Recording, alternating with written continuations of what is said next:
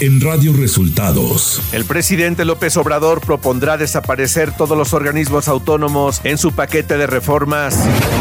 En 2023 se anunciaron inversiones por más de 110 mil millones de dólares, informa la Secretaría de Economía. 22 de enero es la fecha límite para tramitar credencial de elector y poder votar en las elecciones del 2 de junio. Esto y más en las noticias de hoy. Este es un resumen de noticias de Radio Resultados. Bienvenidos al resumen de noticias de Radio Resultados. Ya estamos listos para informarle Luis Ángel Marín y Alo Reyes. Quédese con nosotros, aquí están las noticias. La mañanera. En la conferencia de prensa de este jueves, el presidente Andrés Manuel López Obrador adelantó que buscará eliminar todos los organismos autónomos en el nuevo paquete de iniciativas de reforma que enviará al Congreso el próximo 5 de febrero. Entonces, en la reforma que estoy planteando, estoy proponiendo que desaparezcan todos estos organismos, porque todo fue una farsa. López Obrador celebró los resultados de la reciente encuesta nacional de seguridad pública urbana del INEGI, en la que la percepción de inseguridad bajó a su menor nivel en 10 años. Hay buenos datos, acaba de salir hoy la encuesta del INEGI sobre percepción de los ciudadanos en seguridad y son muy buenos los resultados. Miren cómo vamos en percepción social de inseguridad. De acuerdo al INEGI, es lo más bajo en 10 años. El gobierno de López Obrador analiza cómo elevar a rango constitucional el aumento salarial a los docentes para que realmente se cumpla. Estamos analizando si lo podemos elevar, lo del salario mínimo para maestras y maestros a rango constitucional. Radio Resultados. Elecciones 2024.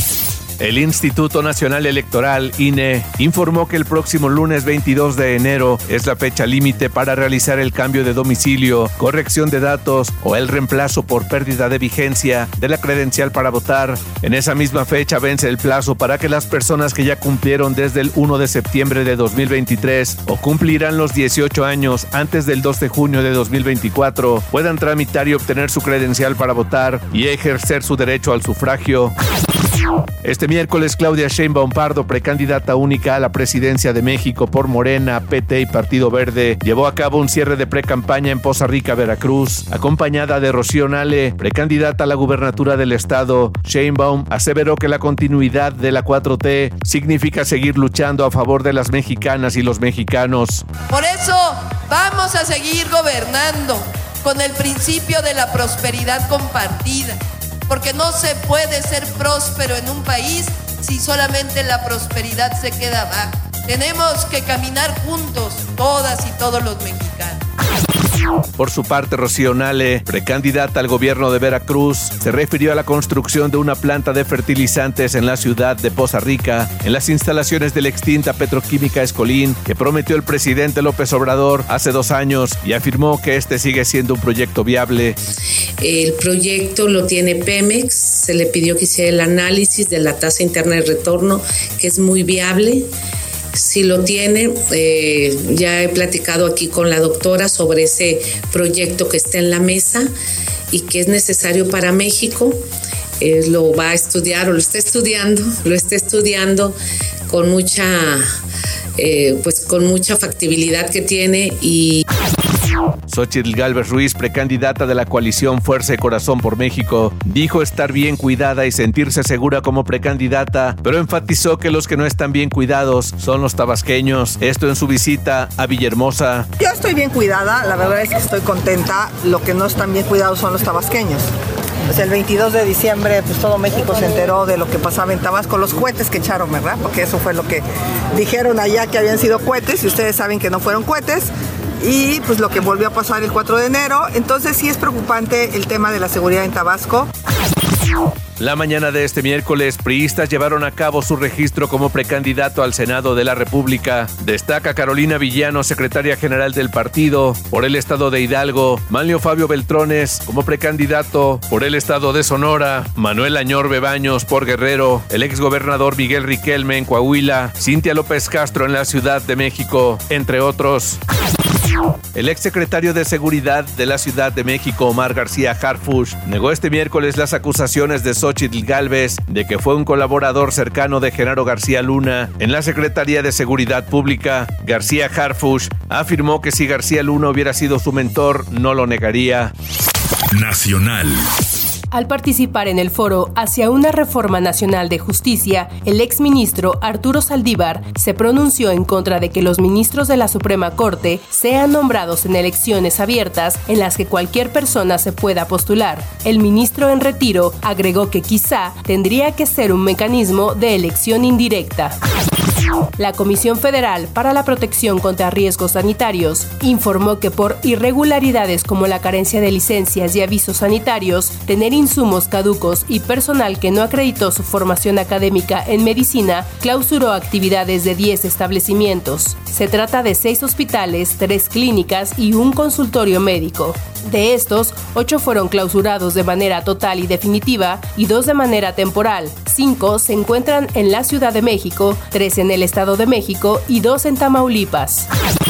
Este miércoles comparecieron 200 candidatas y candidatos propuestos por el presidente Andrés Manuel López Obrador para ocupar igual número de vacantes de magistrados en el Tribunal Federal de Justicia Administrativa, en la primera comisión de la permanente de Gobernación, Puntos Constitucionales y Justicia. Ciudad de México.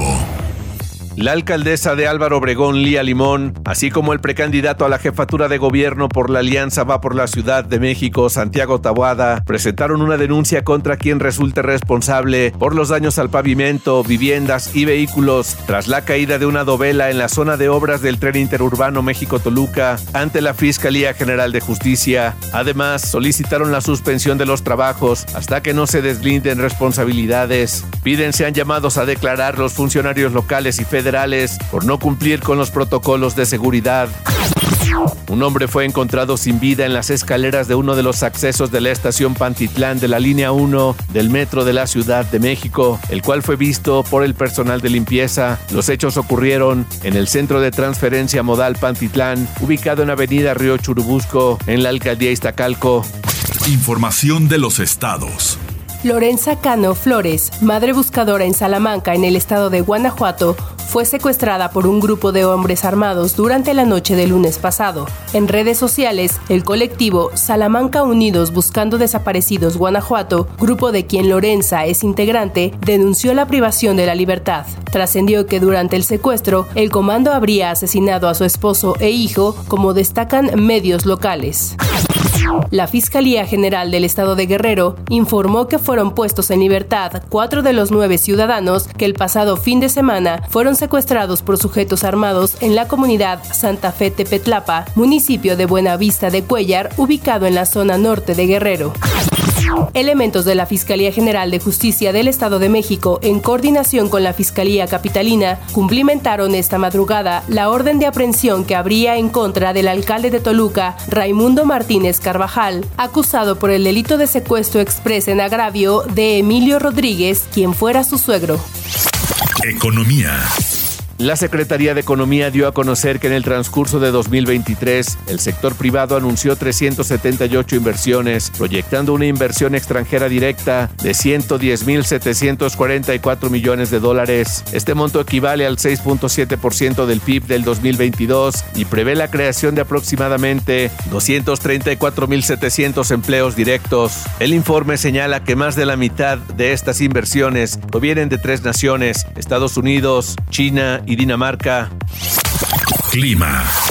El Servicio Meteorológico Nacional prevé que para este 18 de enero habrá heladas y bajas temperaturas por el Frente Frío número 27, el cual se extenderá con características cálidas sobre el Golfo de México. Sin embargo, aún se esperan temperaturas mínimas de menos 10 a menos 5 grados, con heladas en sierras de Chihuahua, Durango, Coahuila y Nuevo León, mientras temperaturas mínimas de menos 5 a 0 grados, con heladas en Baja California, Sonora, Zacatecas, Aguascalientes, Tamaulipas, Jalisco, Estado de México, Puebla y Veracruz, así como temperaturas mínimas de 0 a 5 grados en sierras de Sinaloa, San Luis Potosí, Michoacán, Guanajuato, Hidalgo, Querétaro, Ciudad de México, Tlaxcala, Morelos, Oaxaca y Chiapas. De acuerdo con la Conagua, un canal de baja presión sobre la península de Yucatán y el sureste mexicano, en combinación con el ingreso de humedad del Mar Caribe, Golfo de México y Océano Pacífico, propiciará lluvias y chubascos, además de viento de componente norte con rachas de 50 a 70 km por hora en el Istmo y Golfo de Tehuantepec.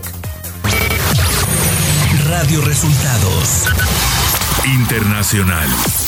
César Suárez, fiscal de Ecuador que investigaba el asalto al canal de televisión en Guayaquil, fue asesinado, reportó la Fiscalía ecuatoriana. Los hechos ocurrieron este miércoles, cuando Suárez fue perseguido por desconocidos al salir de la Fiscalía. Las autoridades informaron que la policía de Ecuador detuvo a dos personas presuntamente relacionadas con el asesinato del fiscal César Suárez. El Parlamento Europeo urgió este jueves a un alto al fuego permanente en Gaza, condicionado a la liberación inmediata de los rehenes y al desmantelamiento de Hamas, y condenó la desproporcionada respuesta militar israelí y su magnitud sin precedentes de víctimas civiles. Hasta aquí el resumen de noticias de Radio Resultados. Voces informativas Luis Ángel Marín y Alo Reyes. Radio